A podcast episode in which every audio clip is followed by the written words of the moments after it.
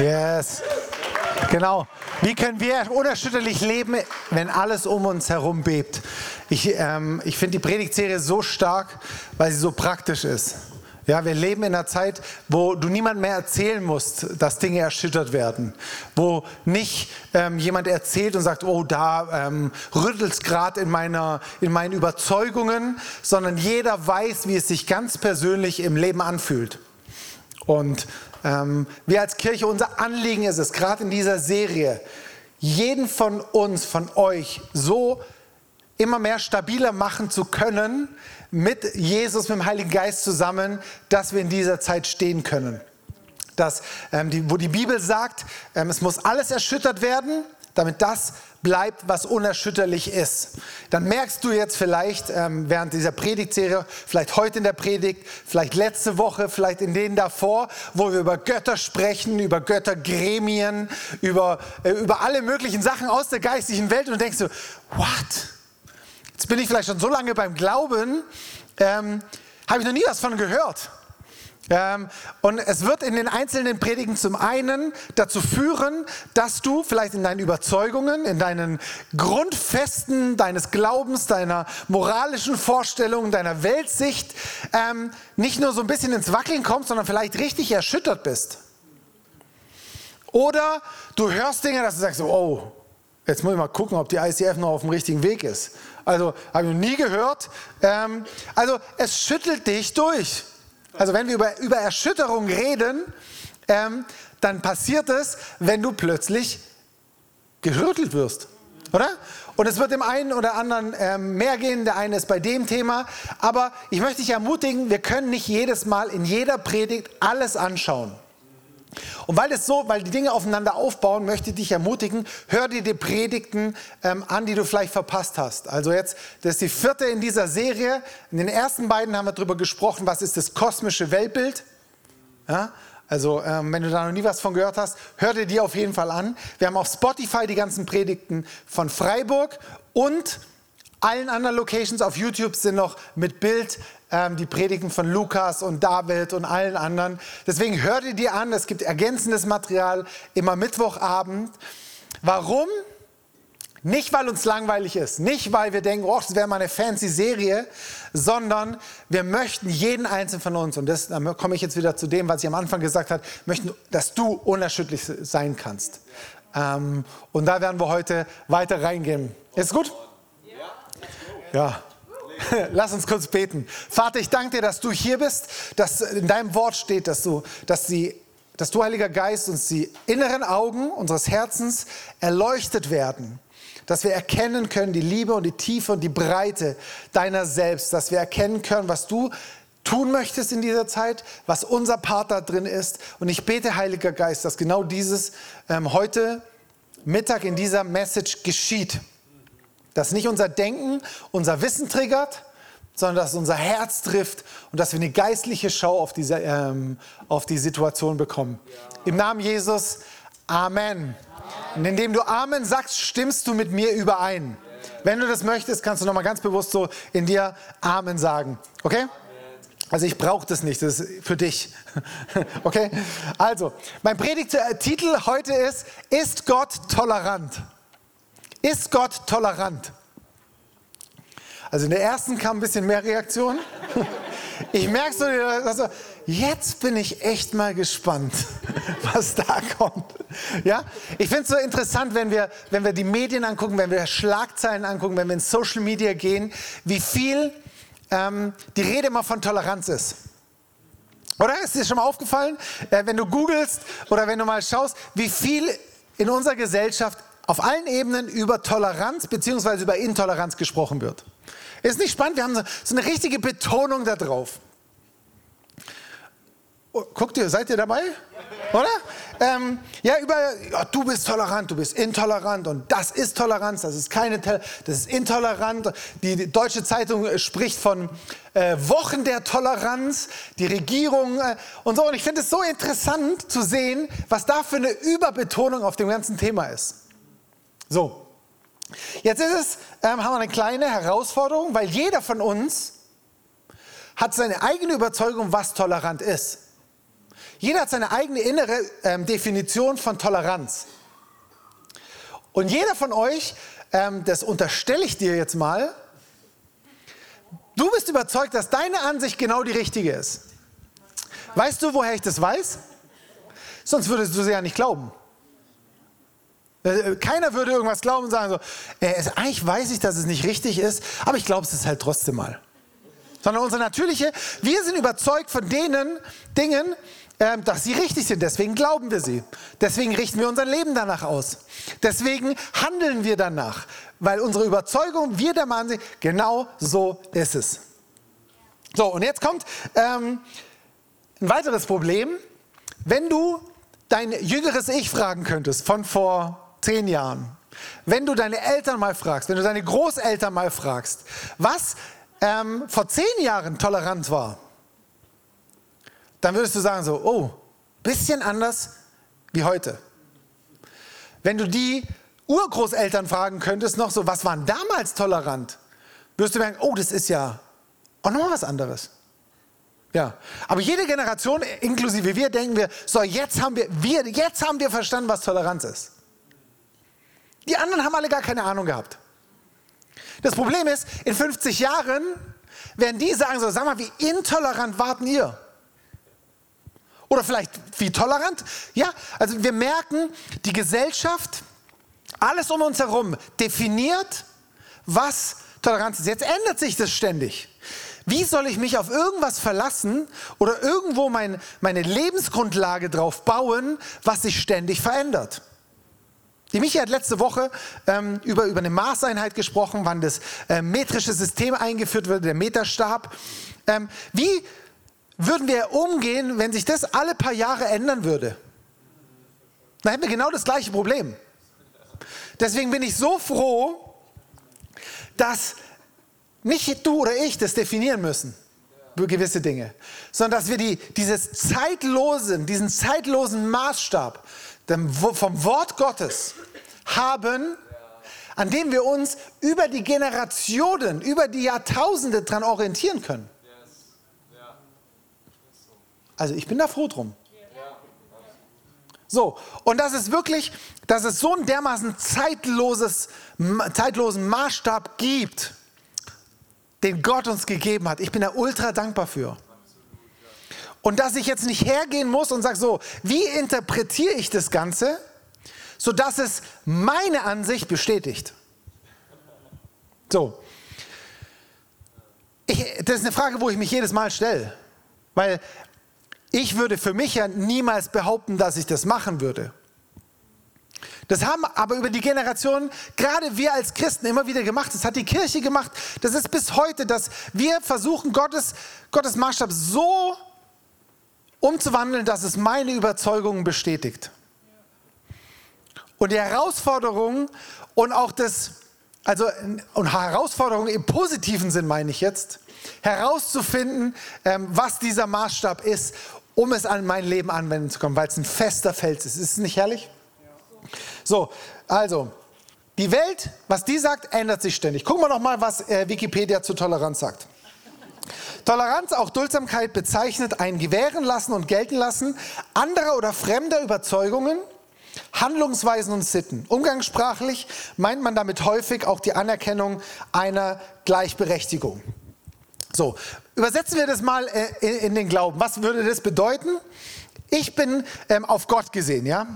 Wir sind noch bei der Frage, ist Gott Toleranz? So, Gott sieht mich also als gleichwertiges Gegenüber. Klingt erstmal noch nicht so falsch, oder? Gott sieht mich als gleichberechtigtes gegenüber. Gott lässt mich in meinen Ansichten, duldet es ähm, äh, als gegen, ebenbürtiges Gegenüber und lässt mich in dem, was ich für richtig halte, wie ich mich definiere, wie ich mich sehe, was ich für richtig halte, was ich für gut halte, für schlecht halte, lässt er mich so stehen.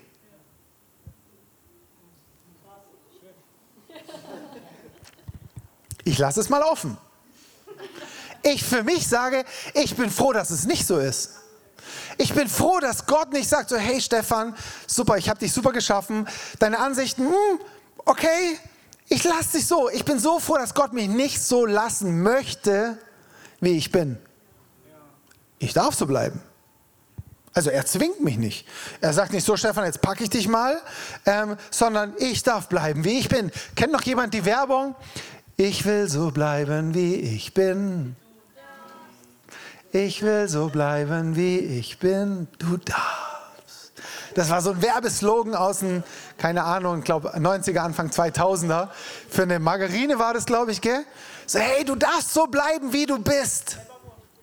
Und es war damals so, ey, wow, so eine neue Erkenntnis. Ich bin froh, dass Gott mich nicht so bleiben lassen lässt, wenn ich das nicht möchte, wie ich bin. Ich darf, aber ich muss. Ist es nicht herrlich? Für mich ist das die erste gute Nachricht, weil ich erkenne in meinem Leben so oft Dinge, ah, ich will nicht so bleiben. Ich will nicht so egoistisch bleiben. Ich will nicht so egozentrisch bleiben.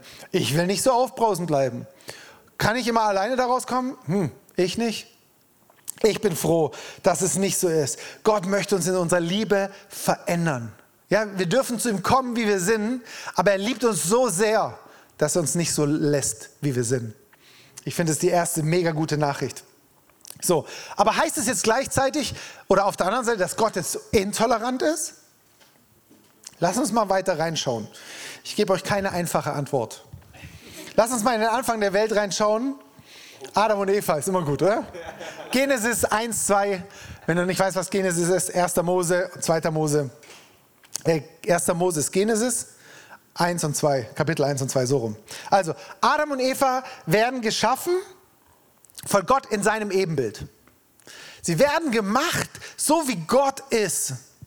Also heftig.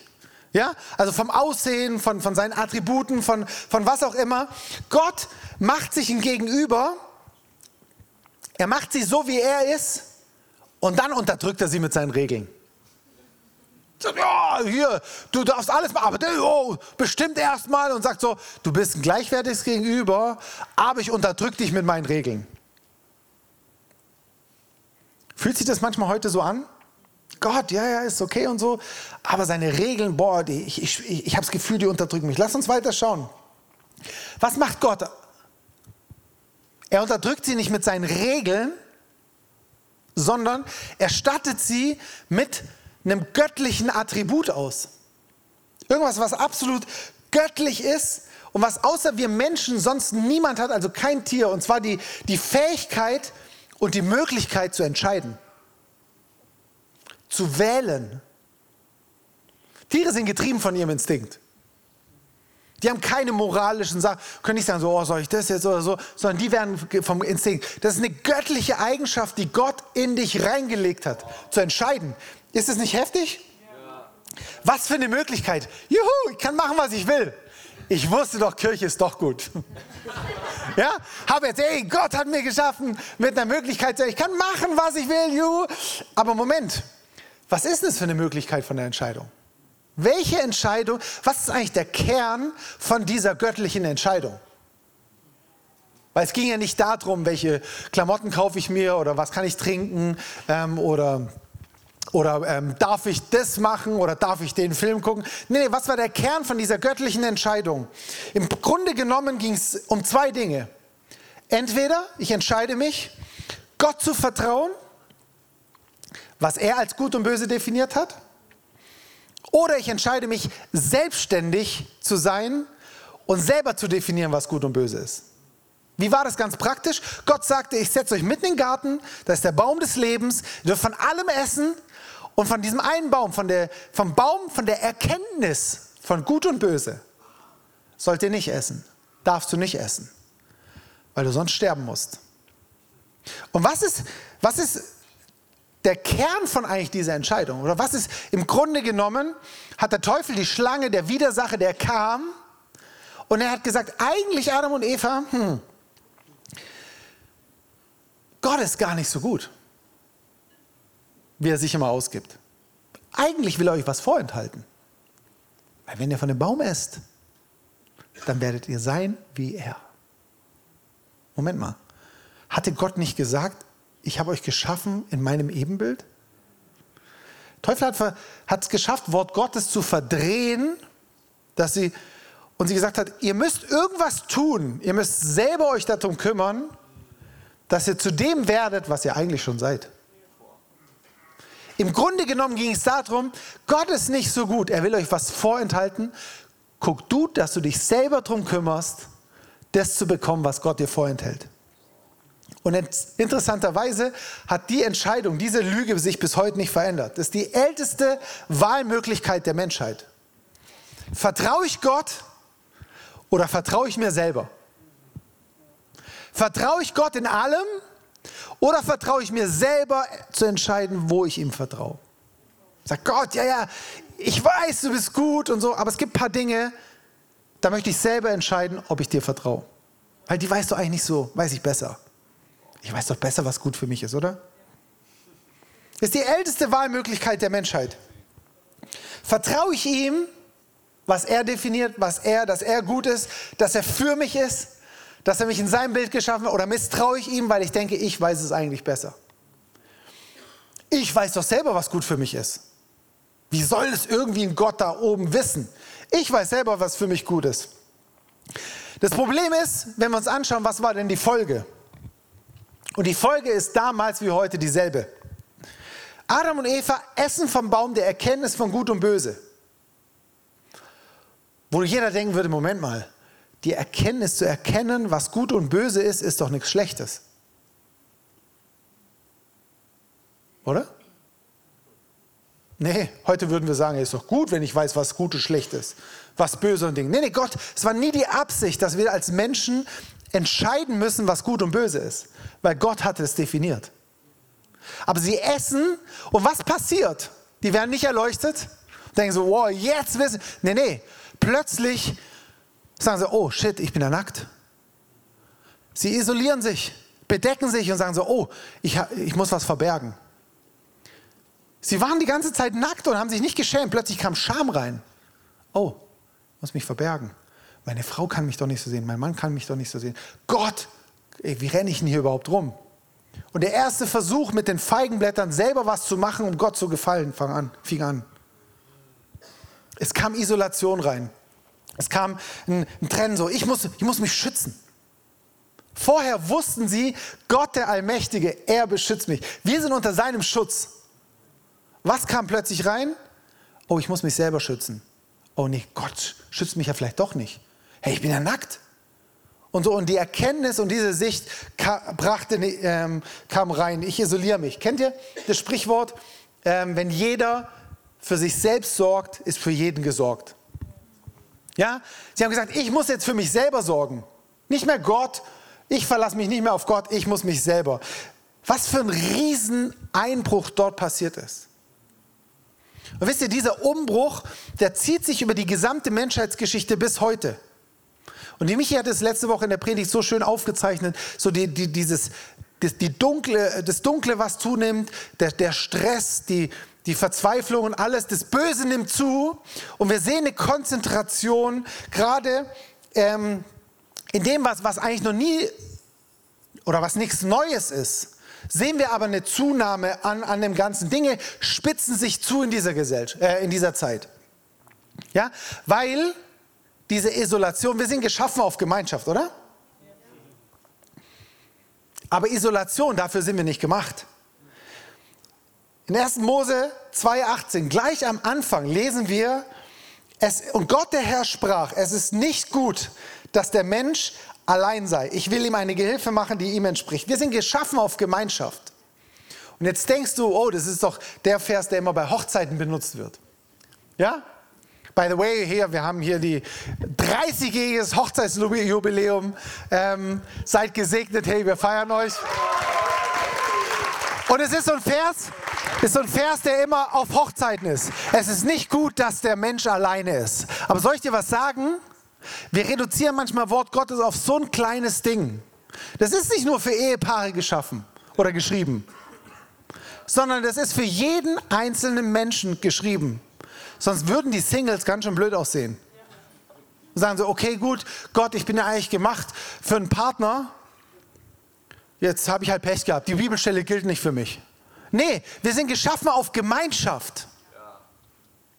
Aber was passiert in dieser Zeit? Es geht immer mehr eine, ähm, ein Auseinanderreißen. unter dem Deckmantel der Gemeinschaft. Das ist das Perverse.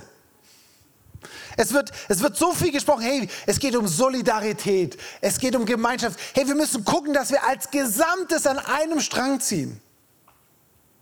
Es, wir müssen gucken, dass wir alle gemeinsam ein Ziel verfolgen. Kennt ihr sowas? Und hört mich bitte, hört mein Herz raus. Mir geht es nicht darum, das ist ganz wichtig, auf Corona das zu beschränken, auf irgendwelche politischen Parteien oder auf irgendwelche Situationen, sondern wir müssen das geistliche Prinzip dahinter verstehen. Vordergründig wird gesagt, komm, wir müssen gemeinschaftlich was machen, aber was ist eigentlich der Punkt? Isolation. Eigentlich hätten wir doch in, der letzten, in den letzten zwei Jahren mehr Zusammenrücken erleben müssen in den Familien, in den Kirchen, in den Vereinen, in den Gemeinschaften. Es ging doch immer darum, hey, wir müssen gemeinsam. Nee, es, es kam immer mehr eine Spaltung rein, bis in die tiefsten Familien. Immer mehr zur Isolation. Ah, ich bin ja connected übers Internet. Nee, es führte immer, zu einer, immer mehr zu einer Einsamkeit, immer mehr zu einer Isolation. Und das müssen wir, äh, das geistliche Prinzip dahinter verstehen. Dass vordergründig geht es um was Gutes. Wir sehen aber die Ursache. Ja, wir sehen aber die Folge von dieser Ursache. Dass es nämlich genau nicht dorthin führt, sondern dass es zu Tod führt. Gott hatte damals gesagt, esst nicht davon, weil ihr sterben müsst. Die haben gegessen, sind sie tot umgefallen? Nee. Aber es hatte eine Folge von Tod über Jahrtausende. Und genauso ist es manchmal. Und wir müssen das verstehen als, als Christen, dass wir nicht immer nur die natürlichen Sachen sehen, die so logisch erscheinen, die so nachvollziehbar erscheinen. Wisst ihr? Und wie gesagt, mir geht es nicht darum, um irgendwelche Maßnahmen jetzt zu bashen oder für Corona, gegen Corona, pro Impfung. Darum geht es mir nicht. Mir geht es darum, dass wir das geistliche System dahinter verstehen. Und wir können geistliche Themen, deswegen machen wir die Serie, nicht mit natürlichen Argumenten argumentieren. Es führte zu einer, zu einer Zerrissung. Und wir müssen sehen, es, es ist nichts Neues. Es ist nicht irgendwas, wo wir denken, oh, haben wir noch nie gesehen. Nee, wir sehen es seit Garten Eden, passiert es immer wieder, aber jetzt in einer Dimension, wie es bis jetzt noch nicht da war. Und wenn die Tendenz weitergeht und sie wird weitergehen, wird es immer intensiver werden. Und nächstes Mal ist es vielleicht kein Virus, sondern irgendwas anderes. Weil es geht nicht um das Thema an sich, sondern es geht, wie gesagt, um diese geistliche Schau. Die ganze, ganze Erste Mose ist voll davon. Die haben denselben Ursprung und es zieht sich, wie gesagt, bis in die heutige Zeit. Eigentlich das Grundproblem der Mensch, wir als Mensch möchten unabhängig von Gott sein und selber definieren, was gut und böse ist. Ich weiß, was gut für mich ist, was schlecht für mich ist. Und ich bestimme das, ich muss es bestimmen und nicht irgendjemand anders. Weder ein Mensch, noch mein Partner, noch irgendein Gott. Und das ist das, das, das, Kern. Der Mensch, wir als Mensch erheben uns auf einen Thron, weil wir es besser wissen als Gott. Es geht mehr um den Menschen als um den, der uns geschaffen hat. Das ist die Kernfolge. Das, das nennt man Humanismus. Es, geht, es dreht sich nicht mehr, alles dreht sich um den Mensch, den Human, den Human. Alles dreht sich um mich. Und Gott, der kommt halt irgendwie so in mein Leben rein. Es dreht sich nicht alles um Gott, sondern alles um mich. Das ist Humanismus. Ganz kurz, ich möchte da nicht zu tief rein. Woher kommt Humanismus? Im 18. Jahrhundert entstanden mit dem Wunsch der Fähigkeit der Menschen zu einer besseren Existenzform zu werden. Besser, better version of myself. Ich aus mir raus werde was Besseres. Weil so wie ich gemacht bin, bin ich nicht gut. So wie ich auf die Welt gekommen bin, das ist nicht gut. Das ist unperfekt. Ich möchte lieber was Besseres sein. Und das aus mir raus ähm. Und aus diesem Humanismus kamen wir, aus dieser Selbstzentriertheit, in den Individualismus. Und ich möchte ein bisschen über Individualismus sprechen. Und mir geht es nicht per se jetzt zu sagen, Individualismus ist schlecht. Hör das raus, worauf ich hinaus will. Aber dieser Individualismus, den wir definieren, führt, ist, hat, hat zu einer Ich-Zentriertheit geführt. Ich, es geht um mich. Ich bin wichtig. Ja, ich bin wichtiger als Einzelner als die Gemeinschaft. Das, was mir wichtiger ist, ist wichtiger als das, was wir alle zusammen haben. Ja, und ich schaffe es alleine, zu einer besseren Version von mir selber zu werden. Sehen wir in den ganzen Social Media immer so. Werde eine bessere Version von dir selber. Und, wir, und, und wie gesagt, und manchmal als Christen sitzen wir da und sagen so, oh, die böse Welt. Wir in der Kirche, wir wissen es viel besser. Und da die bösen Social Media und die bösen Gruppen und die bösen Leute, die das machen und so und, äh, und merken gar nicht, dass dieses Denken, dieses Denksystem bis in unsere Kirche, bis in unseren Glauben, bis in unsere Theologie nicht nur Einzug gehalten hat, sondern ähm, die, die Grundannahmen fest zementiert sind in unserer Theologie, in unserer Kirche. Und jetzt meine ich nicht nur ICF Freiburg. Warum meine ich das? Ähm, wir haben letztes Mal, hat die Michi auch in, der, in, ihrer Predigt mit diesem Zollstocker gesagt, die Maßstäbe der Welt. Und ich möchte den Vers nochmal lesen in äh, Römer 12, 2.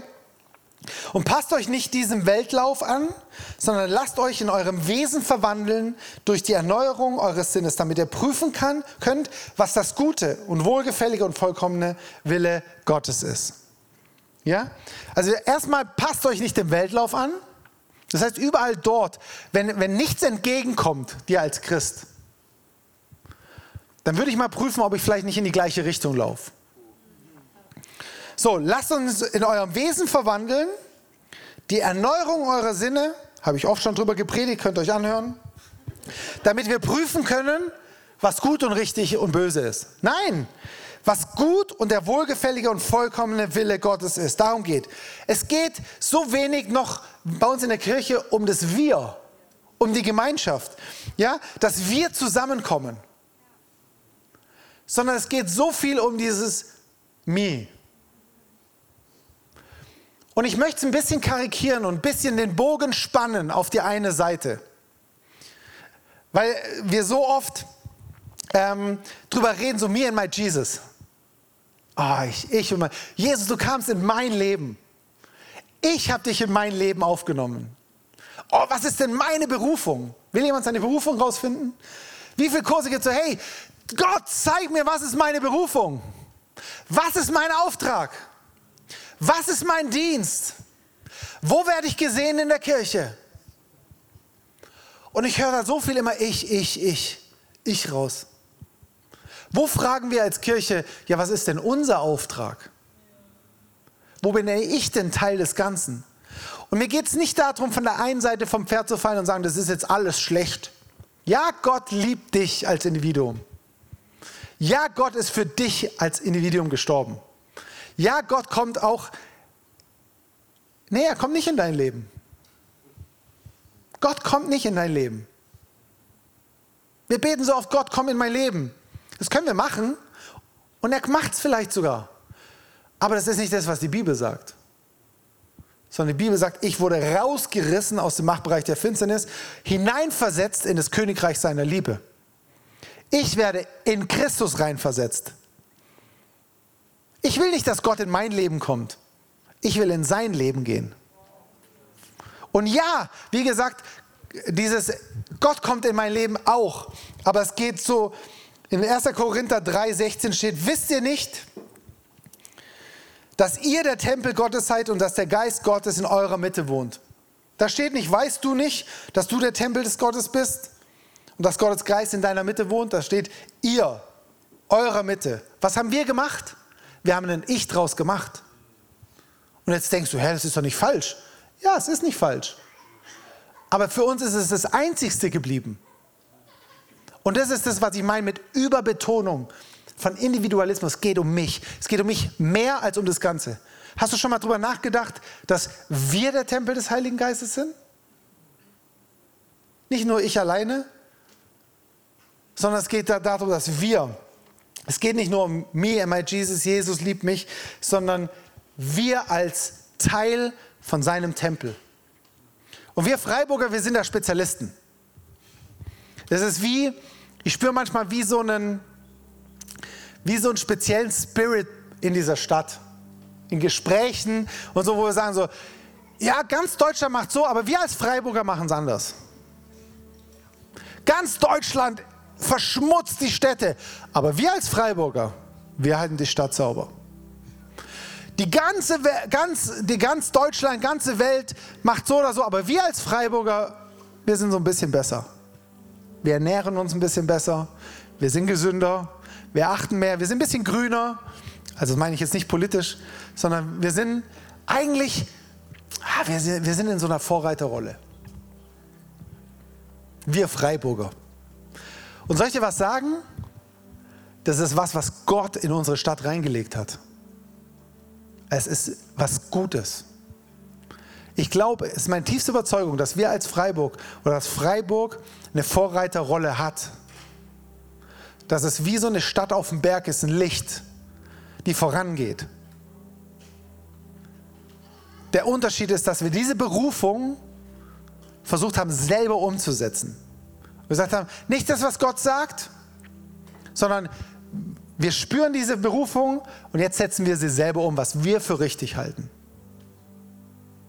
Und genau das ist kein Unterschied, ist genau dasselbe, was Adam und Eva damit gemacht haben. Nicht das, was Gott gesagt hat, sondern wir bestimmen jetzt, was gut und richtig ist. Wir wissen, wie Umweltschutz gut geht. Wir wissen, wie man die Umwelt nachhaltig prägt. Wir wissen, wie man sich richtig ernährt. Wir wissen, wie man richtig mit all dem anderen umgeht. Und ich merke, und ich würde ich würd uns da nachher gerne reinführen, dass wir wie, nee, nicht, dass wir wie, sondern dass wir umkehren, auch als Freiburg, als Gesamtheit. Nicht nur du selber, sondern wir als Gesamtkirche umkehren und sagen, Gott, wir wollen wieder das in deine Ordnung bringen. Wir wollen anerkennen, dass du bestimmst, was gut und böse ist. Weil dieser Individualismus, der hebt mich auf den Thron. Wie oft fragen wir uns, habe ich recht oder hat Gott recht? Wie oft stellen wir uns diese Frage? Ich würde behaupten, manchmal, meistens stellen wir uns die Frage nicht, weil wir davon ausgehen, dass ich recht habe. Oder? Sonst würden wir das ja nicht glauben, was wir denken. Aber überall dort, wo Gottes Überzeugung auf unsere trifft und die nicht miteinander übereinstimmen, stehe ich vor der Wahl, glaube ich das, was Gott sagt? Oder glaube ich das, was ich? Habe ich die Erkenntnis von Gut und Böse oder überlasse ich sie Gott? Und dass wir aufhören, wenn diese zwei Übereinstimmungen oder diese zwei ähm, Überzeugungen, Gottes und meine, nicht zusammenzubringen sind, dass ich dann nicht Wort Gottes oder Gottes überzeugt mir so hinbiege, dass es für mich passt. Sondern manchmal ist es wichtig, dass es mich hart trifft. Und denke, boah, scheiße. Es ist unangenehm. Es erschüttert mich. Ich will es gar nicht richtig glauben, was du sagst. Und dann stehen wir je immer wieder vor der Entscheidung, lasse ich mich treffen Vielleicht haut es mich sogar um. Lass ich mich in meiner Glaubensüberzeugung umhauen? Glaube ich, dass es in der, in der Bibel, dass das die Wahrheit ist? Oder drehe ich sie mir hin, wie ich sie haben will? Oder vertraue ich, wähle ich aktiv und sage Gott, nee, das, was du gesagt hast, ist richtig. Weil du gut bist. Du bist gut. Er ist gut und nur gut. Und das ist die Ur, wie gesagt, die älteste Wahlmöglichkeit, die bis heute in unser Leben geht. Wenn wir getroffen werden, wenn wir erschüttert werden, wenn das irgendwie nicht mit unseren Überzeugungen kann, vertraue ich Gott. Was du sagst, was gut und richtig ist, ist gut und richtig. Was du als vollkommen erklärst, ist vollkommen. Und was du als böse definierst, ist böse. Und nicht, ob ich das empfinde oder nicht. Und ich fände es stark, wenn wir uns, wenn wir wie so eine Entscheidung, wenn du das möchtest, so eine Entscheidung zu treffen, ähm, zu sagen, so ich möchte mich für Gott entscheiden, für sein Gut und Böse. Ich möchte nicht weiter vom, von dieser Entscheidung leben, so ich will definieren. Wisst ihr, Toleranz ist an sich kein schlechtes Wort, ist kein schlechter Begriff. Es ging mir nicht darum zu sagen, Toleranz ist jetzt schlecht, aber es ist nicht was, was Gott ist, die Bibel beschreibt Gott als Liebe. Er hat Liebe definiert, weil er Liebe ist. Er ist Güte. Er ist Barmherzigkeit. Er ist Gerechtigkeit. Und ganz, ganz viele Dinge, die das Wesen Gottes beschreiben. Aber da steht nichts von tolerant. Weil Toleranz ist ein menschengemachter Begriff, der jeder so unterschiedlich definiert. Und mit dem können wir Gott nicht beschreiben. Versteht ihr, was ich meine? Lass uns Gott beschreiben mit den Attributen, die er sich selber gegeben hat. Und nicht mit irgendwelchen selbstgemachten. Individualismus ist per se nicht schlecht. Weil sonst wäre ja das, die Lösung Pluralismus. Die Frage ist, wie viel Ismus ist in dem Ganzen drin? Individualismus, Humanismus, Toleranzismus. Versteht ihr? Wie viel Ich steckt in dem Ganzen drin? Oder steckt Gott da drin? Okay? Jesus formt seine Braut. Und wenn du das möchtest, dann möchte ich dich einladen, aufzustehen und zu sagen, ich möchte, ich möchte mich dort wieder bewusst dorthin stellen und sagen, Gott, ich möchte dir vertrauen, dass du gut bist. Dass das, was du als gut definiert hast, gut ist und was du als schlecht definiert hast, dass das schlecht ist. Ich vertraue dir auch dort, wo es mich an meine Grenzen bringt. Und wir werden, ich würde es gerne, dass wir das gemeinsam tun, weil wir das viel zu oft individuell machen. Aber Jesus formt seine Braut. Hast du das gewusst? Wie viele Bräute hat er? Eine. Deswegen, wenn mich Leute immer fragen, oh, du bist doch Pastor, wie viele Leute habt ihr, wie viele seid ihr in eurer Gemeinde? Sage ich eins. Also in dem Wissen, dass, dass wir noch auf dem Weg sind, aber. Ja? Wir sind nicht, Jesus formt kein Harem von lauter individuell schönen Bräuten, sondern er formt eine Braut. Und wenn du dich umguckst, im Zweifel sind es die Leute, mit denen du die Ewigkeit verbringst. Guck dich mal um. Sorry. Ich weiß, die Begeisterung hält, äh, hält sich in Grenzen. Aber that's the truth. Ich. Und deswegen geht es nicht darum, dass ich zum besten Version zu meiner selbst komme, sondern wenn ich, wenn ich mich von Gott so verändern lasse, dass Martin, Jones, Miri, Samantha, Melissa, Jonah, dass die zu ihren besten Versionen in dem Kontext mit mir, dann werde ich automatisch, in Anführungszeichen, auch zum Besten. Weil dann komme ich an die Stelle, wo ich aufblühen kann, wo mein Potenzial entfaltet geht. Weil ich nicht mehr nur gucke, was ist für mich gut, sondern ich gucke, was ist für euch gut. Und wir können als, als Kirche eine Entscheidung treffen, für was wir wählen. Ja? Römer 12, 2, wo ich vorgelesen habe, gibt es noch einen Vers davor. Und da steht, weil ihr Gottes reiche Barmherzigkeit erfahren habt, fordere ich euch auf, liebe Brüder und Schwestern. Oh, harte Worte von Paulus, fordere ich euch auf, mit eurem ganzen Leben Gott zur Verfügung zu stellen. Warum? Weil wir Gottes reiche Barmherzigkeit erfahren haben. Das ist der Ausgangspunkt. Seid ein lebendiges Opfer, das Gott dargebracht wird und ihm gefällt. Ihm auf diese Weise zu dienen, ist der wahre Gottesdienst. Und die angemessene Antwort auf seine Liebe. Passt euch, und dann kommt's, passt euch nicht den Maßstäben dieser Welt an, sondern lasst euch von Gott verändern, damit euer ganzes Denken neu ausgerichtet wird. Nur dann könnt ihr beurteilen, was Gottes Wille ist und was gut und vollkommen und was ihm gefällt. Und ich fände es gut, wenn wir als Kirche wirklich, wirklich wollen wir sagen, und da kannst du dich innerlich mit eins machen, mit dem, was ich jetzt bete. Und sagen, ich, ich möchte mich wegkehren von, ich kehre um von Individualismus, von dem Falschen. Es geht nicht nur um mich. Es ist nicht nur wichtig, was mir.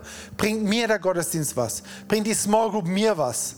Bringt die Beziehung mir was? Bringt Glaube mir was? Sondern ich kehre um hin zu einem Wir. Zu einem guten Wir. Und ich kehre um und ich will Gott vertrauen. Was er gut findet, ist gut. Und was er böse findet, ist böse. Und was er für vollkommen erklärt, ist vollkommen. Weil wisst ihr, weil, weil Toleranz menschengemacht ist, verwischt Toleranz Wahrheit. Deswegen ist es kein göttliches Attribut. Toleranz ist eben kein Attribut, das Gott beschreibt, weil es menschengemacht ist und er ist Wahrheit. Das, was er definiert. Okay? Und wir wollen einen Schritt machen und wenn du das möchtest, kannst du das ganz aktiv jetzt machen ähm, und sagen, Gott, ich trete raus aus einem falschen Individualismus. Ich lege ab, wo es nur um mich geht dass ich gesegnet werde, dass ich meine Berufung finde, dass ich gesehen werde in der Kirche, dass ich in meinem Job aufblühe, dass ich genug Geld habe, dass ich alles finde, ich, ich, ich, das Ich lege ich jetzt ab und ich nagel es ans Kreuz. Ich sage Gott, sag, definier du, was wichtig ist. Gehen raus und wir bitten dich, Heiliger Geist, dass du das füllst mit dem, was von dir kommt. Danke, Heiliger Geist, dass du unser Innerstes jetzt erfüllst mit der Wahrheit. Nicht mit Toleranz, sondern mit einer Wahrheit. Und mit einer Liebe, die übernatürlich ist. Im Namen Jesus. Amen. Amen. Weil weißt du, dann, ähm, dann brauche ich, wenn, wir, wenn, wenn der Heilige Geist uns erfüllt mit seiner Liebe, und die hat er uns. Die Bibel sagt, Gottes Liebe ist ausgegossen in unser Herzen das ist die Liebe, die ich anderen Menschen entgegenbringen will. Toleranz, sage ich, ich will, nicht, ich will dir nicht meine Toleranz geben, sondern ich will dir Gottes Liebe geben. Das ist das, was du brauchst. Du brauchst nicht eine Toleranz, die rechtfertigt, was du gut findest oder nicht. Sondern ich will dir, meine, ich will dir Gottes Liebe soll durch mich strahlen. Okay? Danke, Jesus. Lass uns jetzt ähm, in den Worship-Song gehen und ihr führt uns einfach rein.